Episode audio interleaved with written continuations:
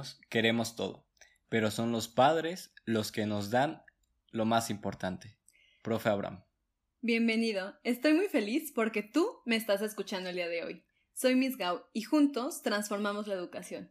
Miss Gao es una empresa que contribuye en el desarrollo de la educación integral para los niños y niñas, con el objetivo de formar un mundo mejor. Bienvenida, soy el profe Abraham y el día de hoy te diremos algunos consejos para que tú, como padre, puedas evitar los berrinches, que es algo muy común con los niños pequeños. Así que te invitamos a que con libreta y pluma anotes todo y le saques el mejor provecho.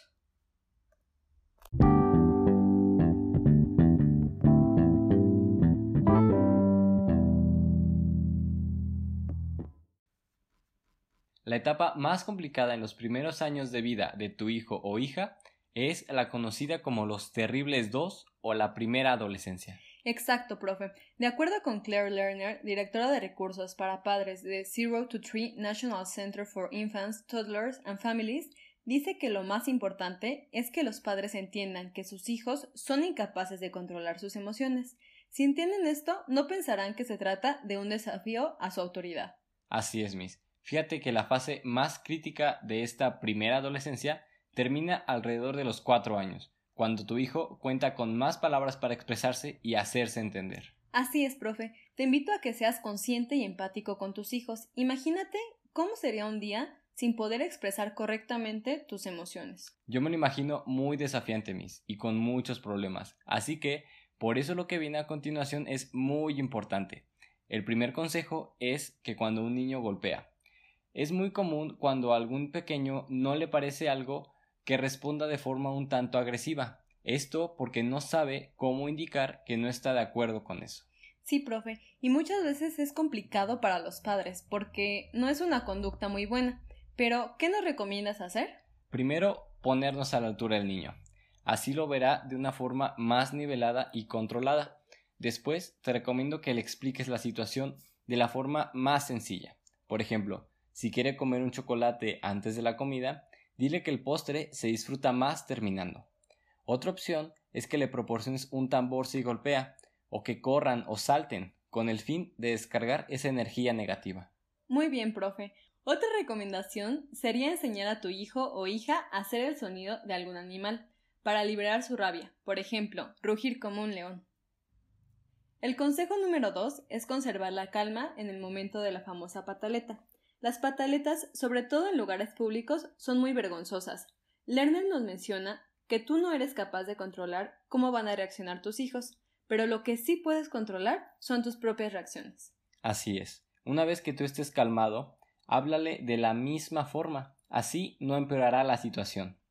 La tercera va muy relacionada y es poner límites, ya que en el caso de las pataletas no puedes permitirte darle todo al hijo, ya que de hacerlo no podrá lidiar con la frustración en el futuro.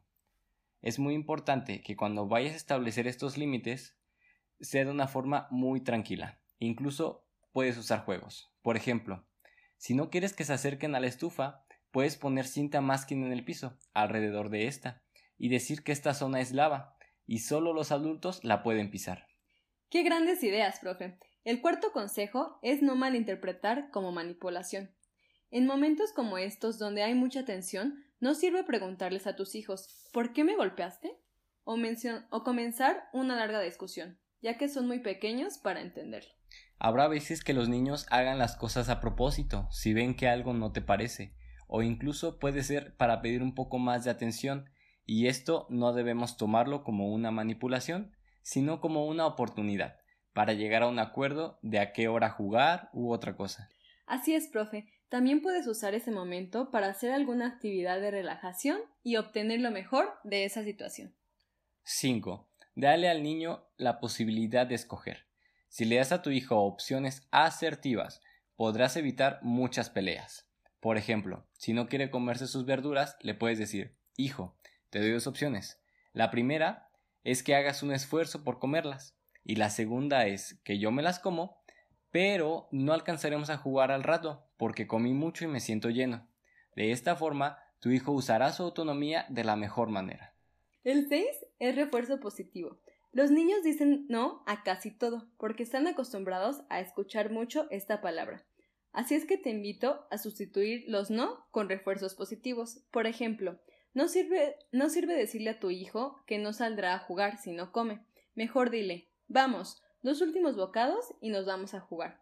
O decirle, no verás la tele si no recoges. Mejor di, vamos a acomodar tus juguetes para que se vean mejor y después eliges una película. Qué buena estrategia, Miss. Recuerda que entre más le niegas algo, sus ganas de hacerlo serán mayores. El séptimo es transformar las actividades más cotidianas en lo más divertido. Por ejemplo, haz caras graciosas cuando lo vistes, hagan carreritas para recoger los juguetes. Podrías incluso, con un marcador de agua, dibujar en el espejo del baño mientras tu hijo se cepilla los dientes. Así tu hijo lo hará con gusto y tú te ahorrarás muchas batallas. Muy bien, profe. Y por último, ni gritos, ni golpes, ni chantajes. Desafortunadamente, hay personas que siguen creyendo que los golpes son la solución cuando no es así.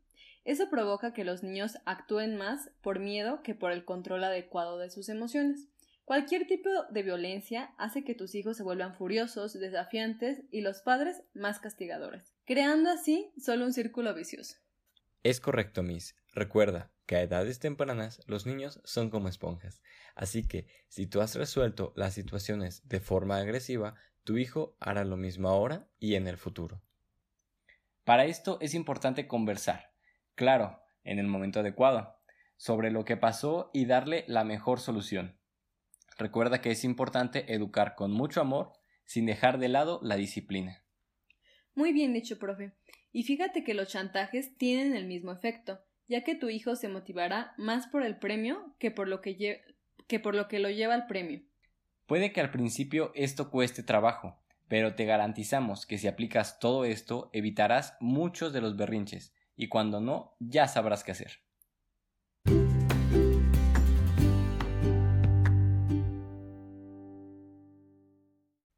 Muy bien, vamos a hacer un resumen por si te faltó anotar algo. ¿Te late, profe?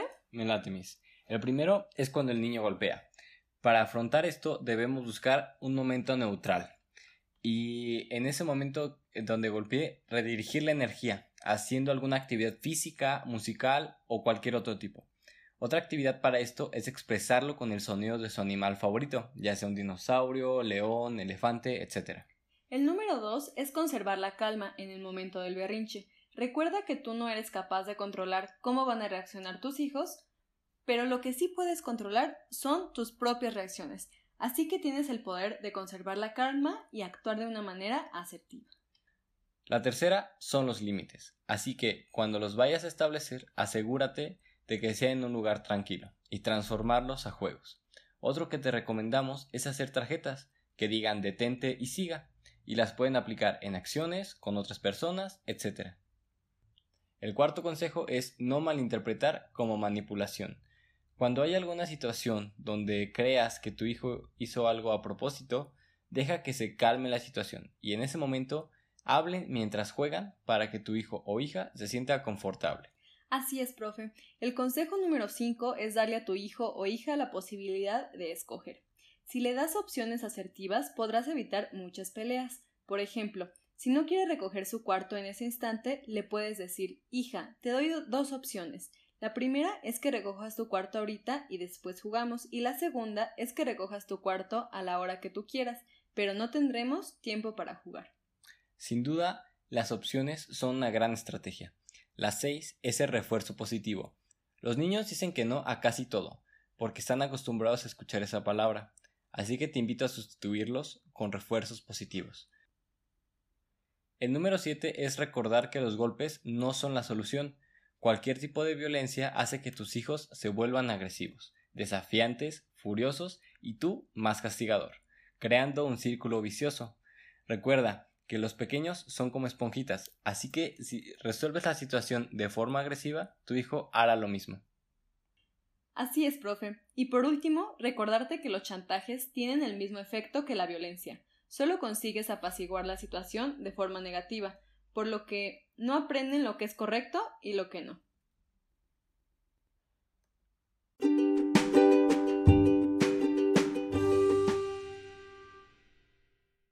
Te doy las gracias por haberme escuchado. Deseo que seas muy feliz hoy y siempre. Soy Miss Gao y juntos transformamos la educación. Te esperamos en la próxima emisión. Recuerda seguirnos en Facebook como Miss Gao y sintonizarnos en las diversas plataformas de streaming. Estamos formando una gran comunidad y por eso queremos saber de ti. Contáctanos por Facebook para saber de qué quieres que hablemos en el siguiente podcast.